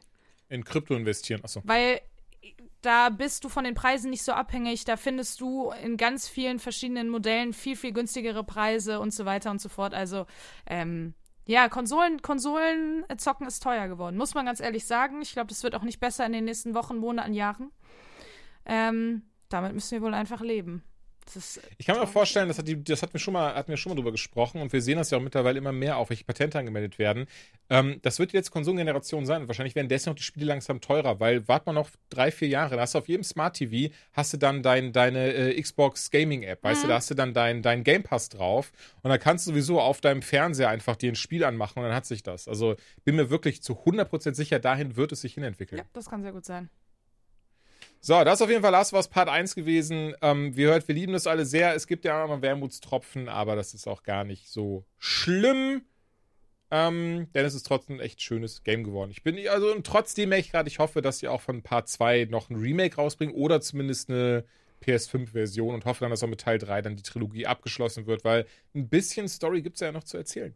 Aber davon vielleicht ein andermal mehr. Jetzt komme ich zu einem Game, was ich überhaupt gar nicht auf dem Schirm hatte, wo ich auch den Erstling gar nicht kenne, und zwar Soul Hackers 2 was erstmal gar nicht großartig mein, mein Interesse ähm, gepiekt hat. Da hatte ich eine Pressemeldung von bekommen, von wegen Soul Hackers 2 ist jetzt draußen, das neue Spiel im Anime gewandt und jada, jada, jada. Und ich habe jetzt nichts persönlich gegen Animes, so im Gegenteil. Ab und an gucke ich auch noch mal das eine oder andere, aber mehr so, ich glaube, Mainstream, so diese, diese jugendlichen Jahre, wo ich da sehr viel von ähm, aufgesogen habe, die sind vorbei. Aber was ich tatsächlich sehr gerne mag, ist das einmal eine JRPG, allen voran Persona 5 und äh, auch äh, Royal. Die fand ich so, so geil. Beide durchgespielt, beide platiniert und auch insgesamt, glaube ich, dreimal Persona 5 durchgespielt, was einfach so eine wunderschöne Story, so tolle Charaktere sind. Und umso überraschter, oder nicht überraschter, umso, umso cooler fand ich dann zu lesen, oh, Soul Hackers 2 ist von denselben Entwicklern wie Persona 5. Hab mir dann einen Trailer reingezogen und gesehen, oh, das sind ja ein paar Figuren aus Persona 5 am Start. Was ist denn da los? Und tatsächlich ist Soul Hackers 2, also übergreifend gehört das ja alles zu dieser Shin Megami Tensei Serie, wo es, glaube ich, mittlerweile über 30 Titel zu gibt. Einmal eben die Hauptreihe, wo der Teil 6, glaube ich, letztes Jahr für die Switch rauskam. Dann ähm, Persona 6 wird wohl Ende des Jahres auch angekündigt und kommt dann, war noch immer raus. Ähm, dann gibt es ja noch Devil Survivor und wie sie alle heißen mögen. Naja, und Soul Hackers 2 das ist eben Nachfolger vom 3DS-Spiel Soul Hackers, was vor knapp einem Jahrzehnt rauskam. Und vor knapp einem Jahrzehnt war das auch eher so ein alleinstehendes Spiel. Soul Hackers 2 Flair ist jetzt, ich glaube, im entferntesten kann man es als Spin-off handeln, denn A nutzt es in etwa dieselbe Oberfläche. Es nutzt dasselbe Kampfsystem und es nutzt auch dasselbe Reisesystem. Das sind schon mal Sachen, die ich richtig, richtig geil fand. Das ist wirklich wie eben in Persona 5 man sich direkt ein bisschen heimisch gefühlt hat, weil es wirklich ähm, ganz, ganz viele Sachen gleich macht, wodurch es eben dann dieses Spin-off ist. Du hast, wie gesagt, Figuren ähm, aus dieser Welt, allen voran eben die äh, Personas. Hier heißen sie aber Devils, ähm, die man eben auch dann aber beschwören kann, die dann für einen kämpfen, dessen Fähigkeiten man benutzen kann und die eben dann bei Kämpfen ganz klassischem rundenbasierten Stil ähm, so ein bisschen nach Schere, Stein, Papier funktionieren. Was ich vorher nicht wusste und dann im Nachgang erfahren habe, weil ich fand es ähm, stellenweise ein bisschen lustig. Es ist ein sogenanntes, oder es wird so ein bisschen als Low-Budget-Titel ähm, gehandhabt. Und um das besser zu erklären, ganz kurz mal die Story noch. Und zwar geht es um Ringo und Figue. Beides äh, künstliche Intelligenzen, die aussehen ähm, wie ich behaupte, recht äh, schöne äh, Frauen, äh, teilweise üppige. Und ähm, die beiden müssen jetzt eben die Welt vom Armageddon retten. Dafür müssen sie eben äh, in die Welt hinaus. Sie wurden von äh, Flammer, klingt ein bisschen wie ein Pokémon, ist aber eben so diese, diese äh, künstliche Intelligenz, die, die die Welt überzieht, ähm, eben in diese echte Welt geschickt und konnten halt, ne, hatten und haben auf jeden Fall, wie gesagt, sehen sie auch aus wie Menschen, damit sie eben ähm, menschenähnlich aussehen und müssen jetzt die fünf äh, Covenante, Covenants ähm, auf jeden Fall äh, zurückholen und dafür brauchen sie aber eben eine kleine Armee an äh, Teufelsbeschwörern, die, wie gesagt, genau wie die Personas tatsächlich funktionieren. Also ich finde es sehr spannend, dass in diesen Shin Megami Tensei-Reihen quasi dann oftmals dieselben Dinge passieren, nur komplett andere Namen bekommen. Woran das liegt, weiß ich ehrlicherweise gar nicht. Hätte ich mich ja vorher mal erkundigen können. Und, ähm, und das geht wirklich Schlag auf Schlag. Also im Sinne von, man fängt die Tutorial-Mission an, da ist direkt der erste Dude, ähm, der dann äh, da deinem, deinem ähm, Team hinzukommt. Und dann wirklich, nach der Tutorial-Mission gibt es die nächste Mission und da ist dann der erste Boss und My Lady, das ist dann die zweite, die hinzukommt und so weiter und so fort. Und ehe man sich versieht, hat man sein Team eigentlich vollständig nach, ich weiß nicht, ich habe glaube ich so zwei Stunden oder sowas gebraucht. Und da war ich dann etwas, ich sag mal, irritiert, weil ich auch sofort dann so, hier, das ist übrigens dein Platz, wo man sich trifft. Und da kannst du hinreisen, um das zu kaufen. Und hier kannst du die Monster besser machen. Und da kannst du Nebenmissionen annehmen. Und ähm, gerade Persona 5 behaupte ich, lässt sich absurd viel Zeit, bis man überhaupt erstmal alle zusammengefunden hat, bis man äh, überhaupt erstmal rausgefunden hat, was man da genau macht. Ähm, na, dann haben wir nachgeschaut und es wird wohl als Low Budget gehandhabt. Ähm, was es genau heißt, weiß ich immer noch nicht, weil es sieht nicht aus wie ein Low-Budget-Videospiel, aber man merkt, dass es krass abgekürzt ist. Also, dass es wirklich eben ähm, sich wenig Zeit nimmt, alles zu erklären und einem richtig die Chance zu geben, diese Charaktere zu, zu, na, ich sag mal, zu, zu, zu mögen, sich zu identifizieren, die lieb zu haben, zu, sich zu interessieren dafür, sondern wirklich dieses, okay, die fünf hast du, let's go! Und ähm, fand ich sehr spannend, aber auch andererseits ein bisschen schade, ehrlicherweise. Weil das ist gerade das, was ich immer diesen JRPGs sehr mag, dass sie so viel Zeit lassen. Soul Hackers 2 ist entsprechend auch gut kürzer wohl. Und ähm, ich habe zum Beispiel auch dann schon den, den ersten Boss, das hatte ich eben schon gesagt, relativ schnell gelegt gehabt und, und ähm, den zweiten dann auch. Und dann habe ich halt eben Nebenmissionen gemacht und die sind auch relativ zügig abgehandelt. Anders als zum Beispiel so einem Persona, da gab es die eben auch die waren dann eher so ein bisschen auf einer menschlichen Ebene, weil irgendwer beispielsweise irgendein bestimmtes Item haben wollte oder man musste jemanden besser kennenlernen und so weiter und so fort. Und hier sind diese Nebenmissionen eher von wegen so, ey, du bist eh gerade im Dungeon unterwegs, dann bring noch drei von diesen Monstern um. Obwohl ich glaube, Das ist- ähm, Ja, raus. oder obwohl ich mir vorstellen kann, dass das auch ein bisschen, also ja, es ist scheinbar eine Low-Budget-Version, wo sie von Anfang an nicht so viel Geld reinstecken wollten, äh, Mhm. given that. Aber ich glaube, ähm, dass es vielleicht gar nicht so schlecht ist, weil das schon so ein bisschen, habe ich das Gefühl, ein aktueller Trend ist, dass die Leute sich freuen, wenn Games nicht mehr so lang sind. Und bestes Beispiel, meine Oh, Mitbewohnerin hat mir das heute noch erzählt, dass ähm, ich habe ihr ja Persona 5 auf dein Anraten damals auch zu einem Geburtstag geschenkt, vor zwei Jahren oder so. ähm, Und sie findet es bisher mega cool. Aber warum sie es nicht weiterspielt, ist der Grund, dass sie sagt, dieses Spiel gibt ihr Anxiety quasi, weil sie ähm, Freizeitstress im richtigen Leben hat und da auch. Alle wollen sich mit dir verabreden, ständig musst du mit dich mit irgendwem treffen, musst irgendwem was holen und sie sagt, ey, das ist ihr zu viel. Das ist einfach zu viel in zu kurzer Zeit und es ist total, also es ist nicht so entspannt, wie man sich das wünscht, wenn man ein Spiel spielt. So, das, dieses Gefühl hat sie. Also dieses, dass das manchmal so ein bisschen überwältigend sein kann, gerade bei großen ähm, JRPG-Titeln, kann ich total nachvollziehen. Und ich merke ja selber auch an mir, ich liebe JRPG-Titel, aber wenn ein neuer rauskommt, bin ich immer ein bisschen vorsichtiger, als ich es früher war, weil ich weiß, boah, will ich jetzt 90, 100 Stunden in irgendeinen Titel knallen? Und wenn ich dann höre, ey, der geht aber nur 30 Stunden, ist das tatsächlich momentan oder seit längerem für mich ein Pluspunkt. Und deswegen kann ich mir vorstellen, dass das nicht unbedingt was per se Schlechtes sein muss. Also, ja, wenn man ein Spiel geil findet und in der Welt richtig versinkt, ist es irgendwie schön und man denkt nach 20 Stunden noch, Mann, aber ist ja jetzt doof, wenn es so langsam in Richtung Finale geht. Aber ich glaube, es muss nichts Schlechtes sein. Bricht mir ein bisschen das Herz, ehrlicherweise, diese Ausführung, die du gerade da von dir Aber es geht hier um Persona 5. Bei einem anderen Titel wäre es wahrscheinlich Ähm, nicht so schlimm, ne? Nee, auf jeden Fall. Persona Raus, 5 ist ja wirklich so dieses Ding, wo, wo ich so, wo so krass, ich weiß gar nicht, was es ist, so ein Mass Effect ja zum Beispiel auch und ich merke auch, da ist ja wirklich dieses so, was, weiß ich nicht, was braucht man für, für die ganze Trilogie? Bestimmt auch so um die 100 Stunden, sag ich mal. Hm, Ich glaube, ich, ich 80. Aber ja, ich bin mir auch nicht mehr sicher. Okay, okay, okay. Naja, ähm, aber das ist ja auch so ein Ding, was ich so krass im Herz habe. Aber ja, Persona 5 eben äh, ist es spannend und natürlich ist es sehr individuell und ich bin mir sicher, vielen anderen geht es auch wieder einer Mitbewohnerin.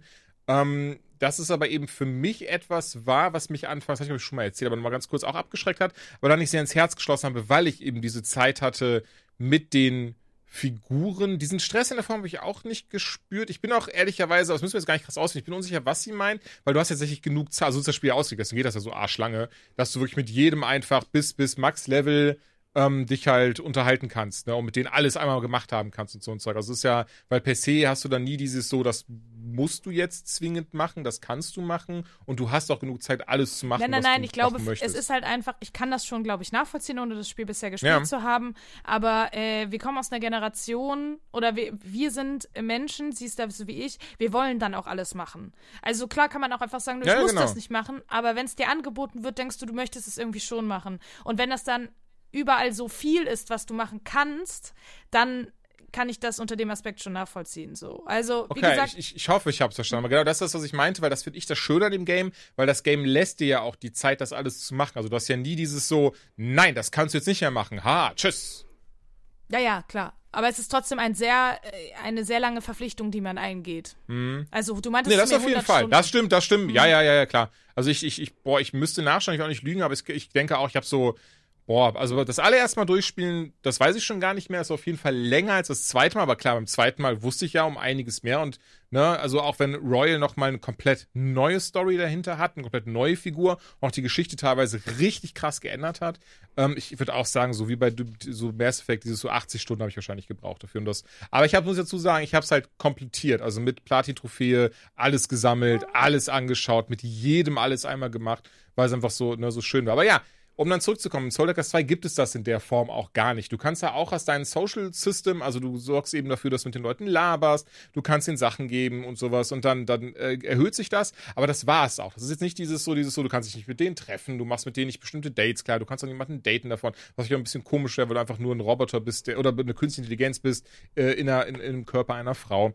Ähm, das gibt's ja alles in der Form nicht, was dann zwingend auch nicht schade ist. Und ich verstehe total, was du gerade meintest, Joanna, dass es vielleicht für einen anderen auch vom Vorteil sein könnte, weil das dann dadurch um einige schneller mit Sicherheit durch ist. Wie lange man jetzt für 2 drauf benötigt, das weiß ich nicht. Ich weiß aber auf jeden Fall, dass ich jetzt nach boah, lass es, lass es auch so acht, neun, zehn Stunden sein, auf jeden Fall behauptet zumindest bestimmt schon mehr als ein Viertel vom Game gesehen habe. Also viel mehr ähm, Neues ist da auch nicht mehr passiert. Ich habe auch mein Team schon zusammen. Was ich auch sehr schade finde, das ist zum Beispiel das, was ich in Persona so geil finde, wenn du halt die Leute findest und da dann eben dann die Personas hervorkommen, die erzählen dir so eine Geschichte, die bieten dir einen Vertrag an, das finde ich mega nice. Soul Hackers 2 ist es auch sehr cool gemacht. Da hast du eben dann Ringo, die dann eben ähm, einen, äh, einen Seelen- äh, ja die Seele hackt. Und das sieht dann eben so aus, dass, dass sie dann kurz die Lebensgeschichte dieser Figur sieht und dann am Ende eben auch dieser Figur sagt so, ey, dein Weg, der ist jetzt noch nicht vorbei. Ich weiß, du hast keinen Bock mehr, du möchtest aufgeben, aber pass auf.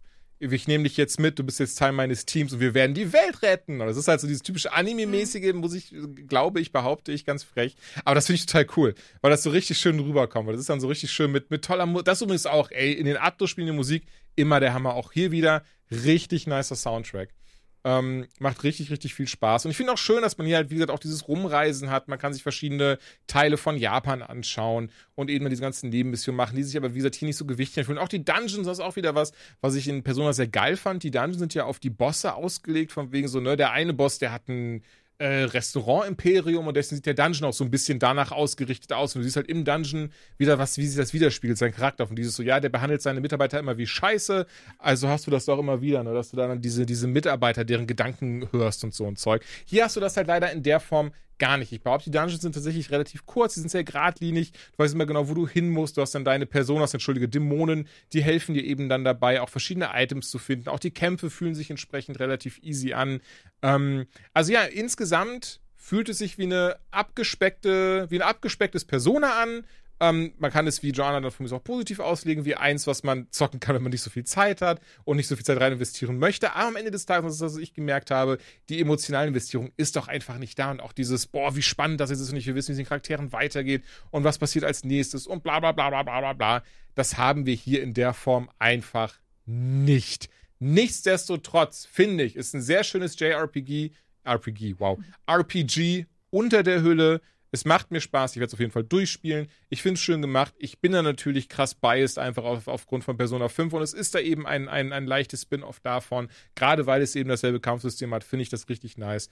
Und ähm, entsprechend kann ich das empfehlen. Einzig, was ich echt richtig schade finde, sind ähm, nochmal abseits von eben Kritik am Spiel oder, oder vielleicht anders, auch vielleicht, dass, dass man das noch erwarten kann. Die Grafik ist relativ easy gehalten. Da muss man jetzt nichts in Richtung aus was Part 1 erwarten. Das sieht auch tatsächlich leider nicht aus wie Persona 5 Royal, sondern sieht um einiges steriler aus und gar nicht so krass designt, sondern auch weniger Items und Pipapo und Sachen, die in der Gegend rumstehen. Und auch so ist es eben sehr, sehr geradlinig. Also es lädt auch nicht dazu ein, großartig zu erkunden oder ne, sich andere Sachen anzuschauen. Und es ist auch sehr schnell und sehr freigebig mit so, hier ist eine bessere Waffe, hier ist ein besseres dieses, hier ist ein besseres jenes. Viel Spaß, das anzuziehen. So. Und das ist aber eben das, wo ich dann auch diesen, oder, oder einen dicken Kritikpunkt äußern möchte, was ich sehr schade finde, was ich auch schon bei Persona 5 sehr schade fand, was mit Royal insofern rektifiziert wurde, dass ja ein Großteil der DLCs drin war.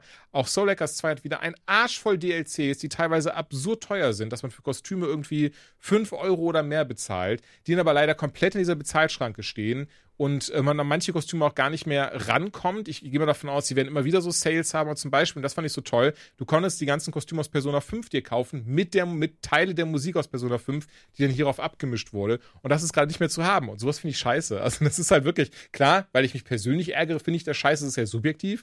Aber es ist auch so den Kunden gegenüber so, ja, dann, dann lass es doch einfach drin. Oder diese künstliche Verknappung finde ich immer Mist gerade bei digitalen Inhalten und obendrein der Preis ähm, ist auch echt nicht geil für das, was es ist. Da hätte ich mir mehr gewünscht, zumindest ein paar coole Sachen auch so vielleicht freispielen zu können. Ist nicht der Fall.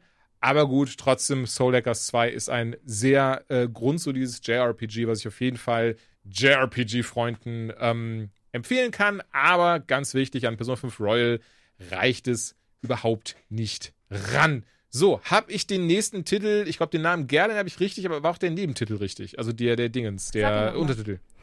Flame of the North. Nein, das ist der falsch. Scheiße. Flame of the South. Nein, das heißt äh, Gerda A Flame in Winter. Ah, fast aber. Genau, das ist ein Spiel von Porter Play, ähm, aber mitentwickelt, zumindest zu kleinen Teilen, glaube ich, aber auf jeden Fall gepublished von Don't Not. Ne, die kennt man ja von den Life is Strange Titeln. Das war für Ja. mich direkt schon so, okay, das möchte ich auf jeden Fall spielen. Ähm, genau, und es, es spielt sich nicht wie Life is Strange, aber es schlägt in eine ähnliche Kerbe. Nämlich, es ist ähm, sehr dialoglastig. Du klickst Gegenstände an, du läufst ein bisschen durch die Gegend, aber hauptsächlich geht es um die Dialoge und um die Antwortmöglichkeiten, die du hast, die halt dann wiederum Dinge im Lauf der Geschichte ändern. Aber ähm, äh, von vorne, also Gerda A Flame in Winter ist ein Spiel, was 1945 spielt, während des Zweiten Weltkrieges. Und wir sind ähm, in einem äh, Dorf an der Grenze zu Deutschland in Dänemark. Und äh, da muss man jetzt ein bisschen ausholen. Tatsächlich habe ich das, dieses Wissen, was ich jetzt alles habe, habe ich durch das Spiel. Ja. Und das finde ich sehr cool. Ich habe geschichtlich auf jeden Fall einiges gelernt. Und das will das Spiel, glaube ich, auch. Ähm, in diesem, in diesem äh, kleinen Dorf. Das Dorf war historisch gesehen immer mal wieder Teil von Deutschland. Also diese, diese, eigentlich sogar diese Gegend. Ich glaube, ähm, Südjötland oder so, aber die Gegend war immer mal, mal waren es die Deutschen, die halt die äh, Hoheit darüber hatten, mal die Dänen und immer wieder. Dementsprechend leben in diesem, ähm, in diesem Dorf halt Dänen und Deutsche zusammen. Und äh, während des äh, Zweiten Weltkriegs 1940 wird Dänemark halt besetzt. Was ich super interessant finde, tatsächlich hat Dänemark sich innerhalb von sechs Stunden ergeben ähm, weil sie einfach wussten, das macht keinen Sinn, die Nazis sind zu stark, was ihnen eine Souveränität garantiert hat. Sie durften im Gegensatz zu anderen äh, besetzten Ländern dann noch ihr, ihr eigene, ihre eigene Polizei behalten, zum Teil. Sie durften halt noch ihrem normalen Alltag nachgehen, aber trotzdem gab es die Gestapo und alles vor Ort.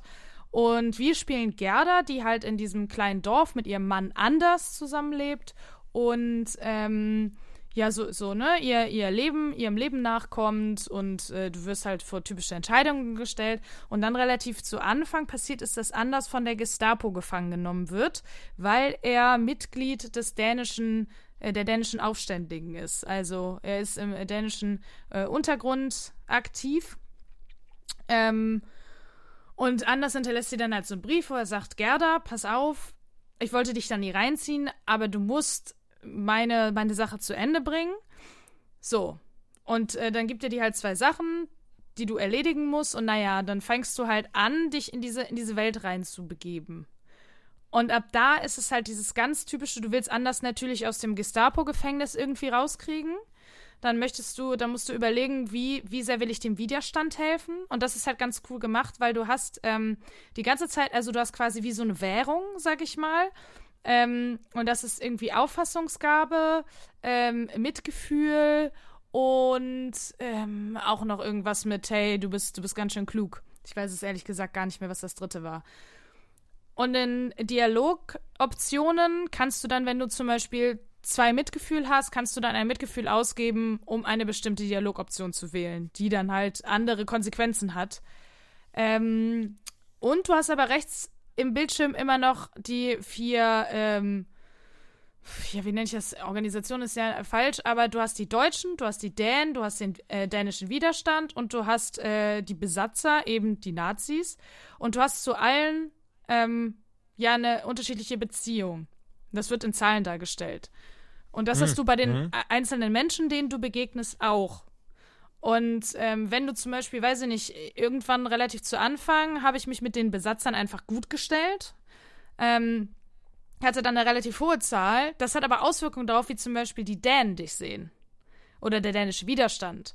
Oder wenn du, ähm, keine Ahnung, ich musste mal in dieses, in, äh, in das Gestapo-Büro und hatte irgendwo so eine kleine eine Nazi-Anstecknadel gefunden. Und dadurch, dass Gerda halb Deutsche, halb Dänin ist, ähm, hat sie quasi auf beiden Seiten irgendwie so ihr Standing mm, und hab die dann halt angesteckt. Ja, das fanden die Dänen halt natürlich nicht so geil. ähm, und das ist halt super cool gemacht, weil du dir immer überlegen musst, auf wessen Seite will ich stehen. Und was ich großartig finde, ähm, und das ist auch sehr Don't Not typisch, es gibt natürlich ein Good Ending, mit Sicherheit, aber egal, wie richtig du entschieden hast, es werden immer Menschen zu Schaden kommen und du wirst immer Opfer bringen müssen, weil es einfach der Krieg ist. Und das finde ich sehr, sehr gut. Es hat mich ein bisschen an Spiele wie This War of Mine erinnert. Ja, da wollte ich auch sicher gerade sagen. Und ich muss dazu sagen, ich, es, also ich habe so, glaube ich, roundabout fünf Stunden gespielt. Es ist kein sehr besonders langes Game, was ich auch, ähm, es ist auch relativ dumped down, sag ich jetzt mal. Wie gesagt, gameplay-technisch machen wir nicht so viel. Ähm, das reicht aber vollkommen. So, äh, grafiktechnisch ist es an den dänischen Impressionismus angelehnt, was ich sehr cool finde. Ähm, und den Soundtrack finde ich auch sehr schön. Also wirklich sehr schön. Es ist nicht vertont, bis auf Tagebucheinträge von ihr, die am Ende quasi immer noch mal zusammenfassen, für was du dich so entschieden hast. Ansonsten ist es halt einfach nur ein Durchklicken auf Deutsch und Englisch. Ähm, ich habe es auf Deutsch tatsächlich gespielt, weil es für mich, weil die äh, Vertonung ist dann trotzdem Englisch. Die gibt es nicht auf Deutsch. Ähm, was ich ganz witzig finde, am Anfang hatte ich es kurz mal auf Englisch ausprobiert, um einfach zu gucken. Da sagt zum Beispiel der Vater trotzdem Mäuschen zu ihr oder so. ähm, Genau, und im Deutschen hast du so, ich hatte zweimal, dass ich gemerkt habe, oh, da wurde nicht sauber übersetzt. Das war einmal, wo äh, äh, eine Freundin von ihr irgendwo in einem Hinterzimmer steht und dann komme ich äh, dahin und äh, Gerda fragt, warum bist du denn zurück hier? Und es ist wahrscheinlich, why are you back here? Ähm, das war also bisher okay, gut, das hat nicht so ganz funktioniert. Ansonsten sauber übersetzt, würde ich behaupten. Äh, gar kein Problem. Aber so bis zum Finale dachte ich, oh Mann, ich bin, also das sieht doch eigentlich ganz gut aus, wie ich mich hier so verhalten habe. Und dann kam oh, das Finale. Oh. Naja. Ist Gerda jetzt Nazi? Nein, ich, also ich glaube, das ist gar keine Option, die es gibt. Äh, weiß ich nicht, wahrscheinlich nicht. das wäre wär, wär hart absurd, ehrlicherweise. Aber äh, ja, bei mir ist ungefähr so alles schiefgegangen, was schiefgehen kann. Also so fast, würde ich behaupten. Ich hatte ein positives Erlebnis und alles andere went to shit. Aber ähm, obwohl ich so ein schlechtes Endergebnis hatte, weil ich dann doch die eine oder andere kleine Entscheidung dann wohl falsch getroffen habe, fand ich es unglaublich gut.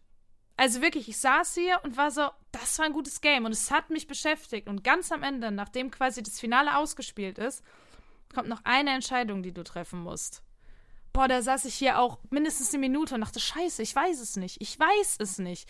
Und diese Entscheidung hat mich dazu gezwungen zu sagen, wie wäre das für mich im Krieg? Und das hat dieses Spiel die ganze Zeit immer wieder gemacht.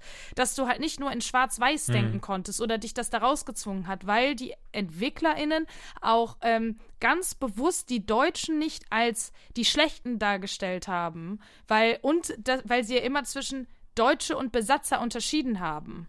Das war auch nochmal sehr wichtig. Das ist, ne, oft in Filmen, Serien, was auch immer, ja, die Deutschen sind halt einfach die Nazis und alle böse. Und hier ist das so, selbst die Menschen, die in diesen Institutionen gearbeitet haben, waren nicht alle schlecht, sondern manche von denen auch nur Teil eines schlechten Systems. Sie haben sich natürlich bewusst dafür entschieden, schlechte Dinge zu tun. Das darf man gar nicht, ne? Also, das ist schon fair enough, so wie das dann alles gekommen ist. Aber trotzdem, finde ich, zeigt das die Aspekte viel aufgeschlüsselter und diese Graustufen viel, viel besser, als einfach nur, ja, wer bei den Nazis war, der war halt einfach ein Hurensohn.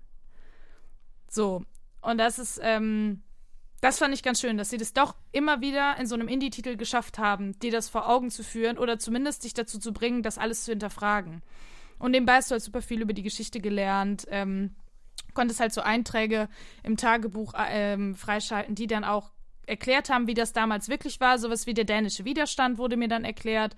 Ähm, aber nur in kurzen. Ne? Das waren jetzt keine so, okay, ich muss jetzt vier Seiten Abhandlung lesen, sondern das waren dann wirklich nur ähm, so ganz kurze Absätze, die aber trotzdem zusammengefasst haben, was ich wissen muss, damit ich dieses Gefüge verstehe. Und darunter dann immer so ein Bild aus der, also so ein Originalbild aus der Zeit.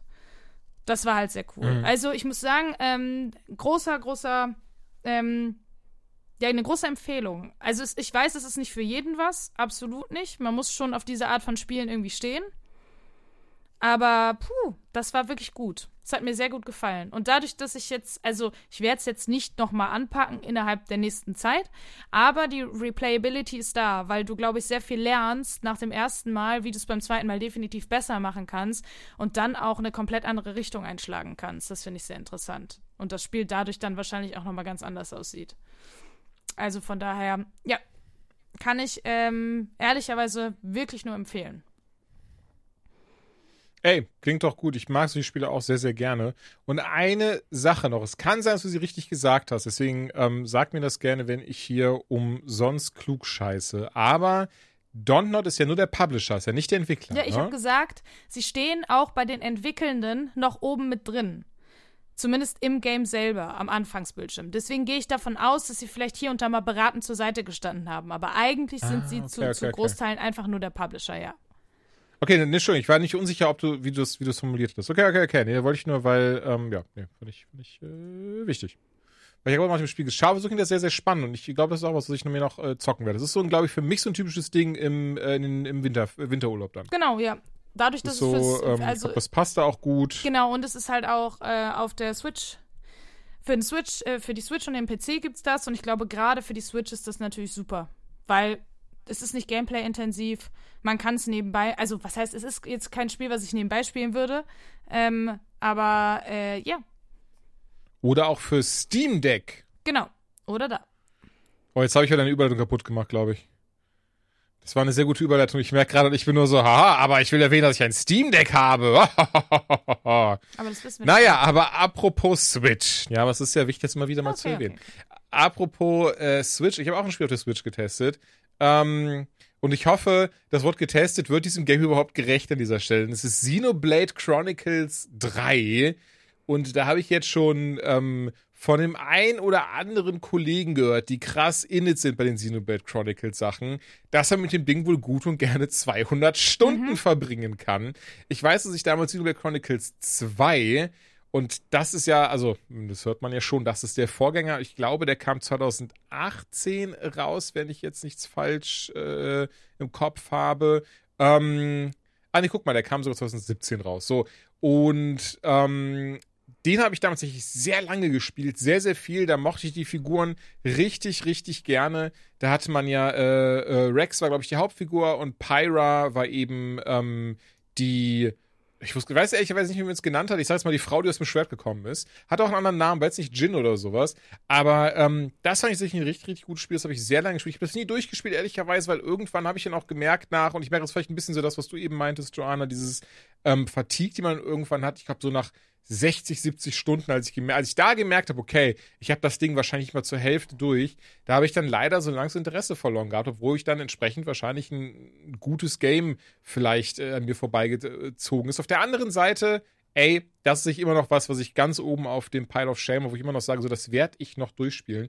Und äh, ja, Xenoblade Chronicles ist da, äh, der dritte Teil ist da, ähm, ge gehört da direkt genauso zu. Also, ähm, ich muss sagen, ich finde, es sieht wieder super schön aus. Es ist ja eine, eine riesengroße Welt, ähm, in der das Ganze spielt. Und ich gucke mal schnell nach, wie sie heißt. Also ich habe ich ja ehrlicherweise nicht ähm, gemerkt gehabt. Aber ähm, naja, in dieser Welt auf jeden Fall, ähm, in der es spielt, ich glaube, Ion, kann das sein? Hieß es Ion? Ah, tatsächlich fast. Ioni, Ionios hieß das. So. Und in ähm, Ionios, da ist man eben Teil einer äh, ganz besonderen Brigade mit einer ganz weirden Story, ehrlicherweise. Und zwar ist man, ähm, ist man Teil eines Bataillons, das voller Klone besteht. Und diese Klone eben, die leben auch nur zehn Jahre lang, sind komplett darauf getrimmt, dass sie die Missionen ähm, eben für äh, ihren, ihren, ähm, äh, wie sagt man das denn? Armee ist das falsche Wort. Ihren General quasi? Den, äh, ich hoffe, ihr wisst, was ich meine. Leutnant? Ja, von mir aus. Also immer auf jeden Fall Oberbefehlshaber, der den sagt, hey, geh dahin, mach dieses, mach jenes. Und das macht man eben für die. Und wenn man Glück hat oder wenn die Glück haben und diese zehn Jahre überleben, dann ähm, werden sie auch verabschiedet. Man selbst, man spielt äh, eben Noah, wechselt später auch ab mit Mio. Die habe ich bei mir sich jetzt auch vor nicht allzu langer Zeit kennengelernt bei mir im Spiel. Und die beiden, das sind die Flötenspieler der, Bataillons. Und zwar, was spielen die für Flöten? Die spielen Flöten, die dafür sorgen, dass eben, wenn man auf dem Schlachtfeld gefallene Soldaten trifft, dann macht man und dann können eben deren Seelen weiter ins, äh, ins Jenseits übergehen. Ähm, ist tatsächlich eine recht schöne Geschichte, was das angeht. Man merkt von vornherein, das ist wieder riesig aufgebaut, also auch wirklich, dass das Tutorial bestimmt seine drei, vier Stunden gedauert hat. Das Kampfsystem ist genau dasselbe wie auch in Xenoblade Chronicles 2, dass es wesentlich so abläuft, dass man ähm, gar nicht so viel Einfluss drauf hat, außer eben zu den Gegnern hingeht, bestimmte Knöpfe drückt, wenn die Fähigkeiten bereits sind, ansonsten nur zuschaut, wie eben automatisch angegriffen wird und eben für jede Fähigkeit ähm, Kunst wird sie genannt, ähm, ein Cooldown-Timer hat, bis man irgendwann sein Ultimate auch benutzen kann. Das fängt dann wie immer relativ harmlos an, dass man so verschiedene ähm, so hasenähnliche Gegner killen muss. Später kommen dann so richtige Mecha-Roboter, gegen die man ähm, kämpfen muss. Und dabei hat man dann eben auch, äh, findet man dann später auch wieder die Möglichkeit, ähm, sich dann wie in Xenoblade Chronicles 2 zusammenzutun in Ouroboros, was ich glaube ich auch in Resident Evil 5 eine wichtige, wichtige, äh, was irgendwas Wichtiges von Wesker war, wenn ich es richtig im Kopf habe, wodurch jetzt zum Supermensch wurde. Ähm, naja, und ähm, hier ist das eben ähm, auch wieder dieser Fall, dass sie sich dann verbinden. In dem Fall eben die beiden Protagonisten, Noah und Mio. Und das sieht so ein bisschen wie so ein krasser Mac mit einem krassen Schwert aus. Ähm, ja, insgesamt ist das Game tatsächlich dahingehend dann gar nicht so äh, krass anders wie auch der Vorgänger, sondern es geht eben wieder darum, die Welt vom Untergang zu bewahren und ähm, wirklich eine riesengroße Geschichte, bei der man so viele Leute einfach trifft, ähm, ja, zu bestreiten. Und ich muss wirklich sagen, das war das, was ich eben meinte, dass ich glaube ich nicht zwingend dem Ganzen oder auch so diesem Plot gerecht werden kann. A, weil ich einfach gar nicht zu viel ähm, äh, vorwegnehmen möchte. Man ist, wie gesagt, Teil dieser, dieser ähm, äh, Soldatenriege, die ähm, Sigma genannt wird. Ach, danke schön, mal schnell nachgeschaut, die Sigma genannt wird. Und ähm, das ist halt eine Kolonie und diese Kolonie beschützt man eben, muss gegen verschiedene andere Kolonien kämpfen. Und ähm, ja, Noah spricht dann, äh, trifft dann später noch auf Mio und die beiden finden so langsam raus, wer sie eben wirklich sind und dass sie ähm, eben zusammen äh, Uroboros ergeben und ähm, dadurch dann eben dann auch eine Chance gegen diesen Übergegner Möbius haben. Nicht Morbius, wichtig, sondern Möbius.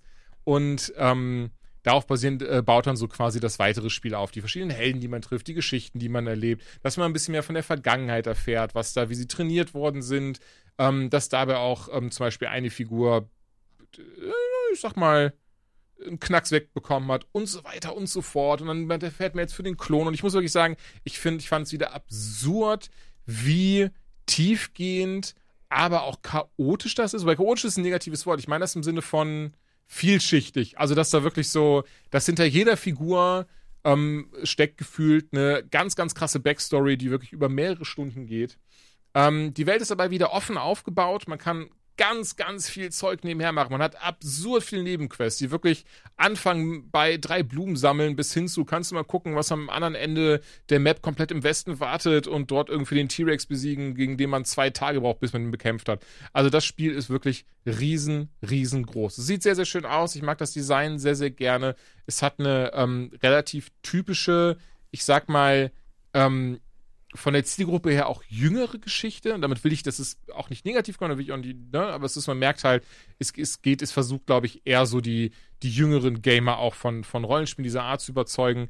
Ähm, aber es ist wirklich, und das ist das, was ich jetzt wieder gemerkt habe, es ist absurd groß. Also es ist wirklich so, dass man daran bestimmt Monate sitzen kann, wenn man möchte. Also, das ist auch jetzt schon ein Season Pass dafür rausgekommen, der auch jetzt schon Inhalte hat, der auch jetzt schon ähm, Kram hinzugefügt hat. Dann gibt es auch verschiedene DLCs, die man sich dafür holen kann. Und, und, und viele, viele andere Dinge. Also ähm, ich, boah, ich kann gar nicht sagen, wie weit ich jetzt insgesamt im Spiel bin. Ich habe gesagt, ich bin jetzt, habe jetzt auf, äh, habe jetzt Mio ähm, getroffen, habe dann eben jetzt das erste Mal gesehen, dass sie Ouroboros geformt haben, habe jetzt eben mehr zur Story erfunden, was wir eigentlich rausfinden möchten und insgesamt gehe ich auch mal davon aus, dass es darauf hinauslaufen wird. Ich weiß es natürlich nicht, deswegen ist es hoffentlich kein Spoiler, aber ich gehe mal davon aus, sie wollen natürlich auch nach diesen zehn Jahren die Klone, wollen nicht wieder das Leben abgeben und werden auch bestimmt dafür noch versuchen, eine Lösung zu finden. Ähm, ich muss sagen, es sieht sehr, sehr schön aus. Es hat einen richtig coolen Soundtrack. Ähm, äh, äh, die, die, das Design ist teilweise richtig, richtig cool, wie riesig da alles ist und wie krass sich da alles anfühlt. Und das ist ja echt das. Und ich, das kann man wahrscheinlich nicht als Kritik werten lassen, aber ihr könnt mich doch korrigieren, wenn ihr sagt, das ist schon angemessen. Aber ich finde, man merkt wieder bei so einer Art Game, wie krass die Switch teilweise in ihre Grenzen kommt, hardware-technisch. Mhm. Weil es einfach so riesig ist und, und ähm, so viel zu bieten hat und ich glaube wahrscheinlich noch so viel geiler aussehen würde, so blöd es jetzt klingt, als wenn es auf so wie in der PS5 laufen würde. Ja, das kann gut sein. Oder seht ihr das nicht so eng? Also jetzt nee, mal ernsthaft, nee, nee. denkt ihr so, ich will eine neue Switch. Wir haben ja erst eine überarbeitete bekommen. Ja, die ist kacke. Ich will eine neue. Da, da ja, kann ich also ich fände auch so eine 4K-Switch fände ich auch nice. Und besonders das dann gerade, weißt du, wisst ihr, was ich richtig toll fände? Wenn es wirklich dann nächstes Jahr oder von mir auch in zwei Jahren mit Breath of the Wild 2 kommt eine 4K-Switch raus und da kannst du dann alle Games, die bisher erschienen sind, auch darauf spielen und dann ähnlich wie bei der PS4 Pro mit halt hochskalierten Texturen und einem Performance-Modus und sowas. Das fände ich richtig schön, weil ich glaube, gerade hier so ein Xenoblade Chronicles 3, das würde so krass scheinen auf einer Konsole dieser Art. Ähm, ey, von daher bleibt mir zu sagen, als jemand, der bestimmt nicht da die, die, die Messlatte für Spiele dieser Art ist, es ist richtig schön geworden. Es macht mir sehr viel Spaß. Ich merke, wie es mich aber komplett ähm, über, überfordert tatsächlich durch seine schiere Größe, durch die Möglichkeiten, die man da alle machen kann. Ähm, es ist trotzdem ein Ding, was ich jetzt wirklich auch versuchen werde, bis Weihnachten durchzuzocken, weil es einfach sehr, sehr schön ist. Ähm, also so zur Weihnachtsfolge berichte ich da mal, ob mir das gelungen ist. Ähm, von daher entsprechend, ich kann es auf jeden Fall gut und gerne empfehlen. Bisher. So. Bisher zumindest. Ich glaube auch, ey, ich weiß nicht, das, ist, das wird ja, wird ja hoffentlich nicht schlechter mit der Zeit, sondern nur besser. Wie Wein. Naja, aber man, Oder- man weiß oder ja nie, Milch. Ne? Ist nicht das erste Mal, dass du das hast, dass du ein Spiel in den Himmel lobst und dann ist es am Ende, ja, es ist, Oh, was war zuletzt? bitte? Wenn du eins hast, hast du eins für mich, was zuletzt Call of war? the Lamp. Da, wo, Aber das habe ich doch hier im Podcast nie nein, nein, irgendwie nein, krass nein, aber ich weiß, dass du, also, da, oder bei mir zum Beispiel auch The Quarry. Ne? Also manchmal werden Spiele, Hä, The Croy war doch geil. ja, geht so.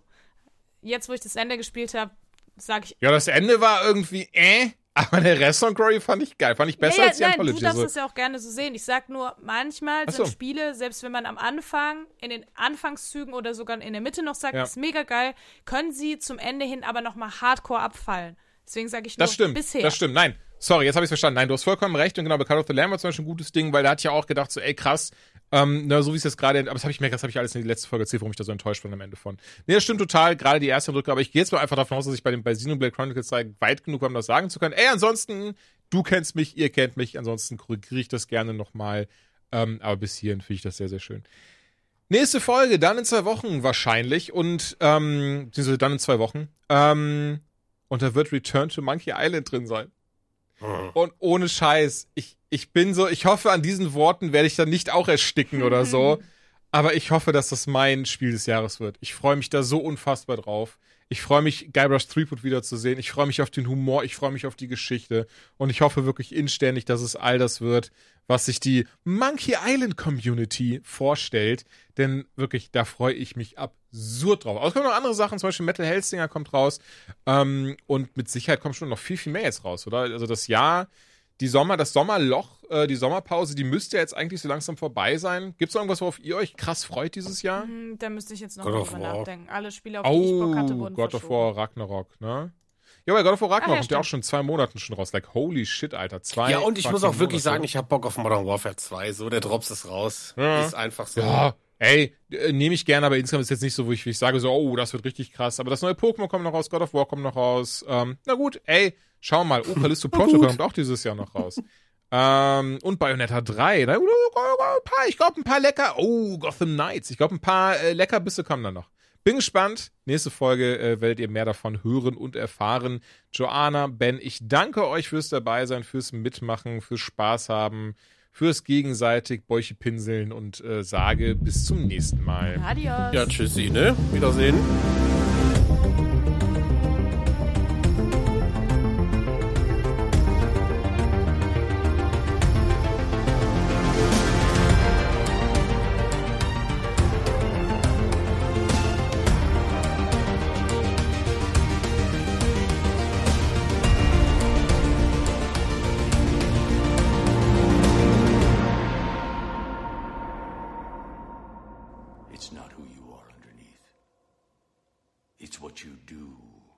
Defines you.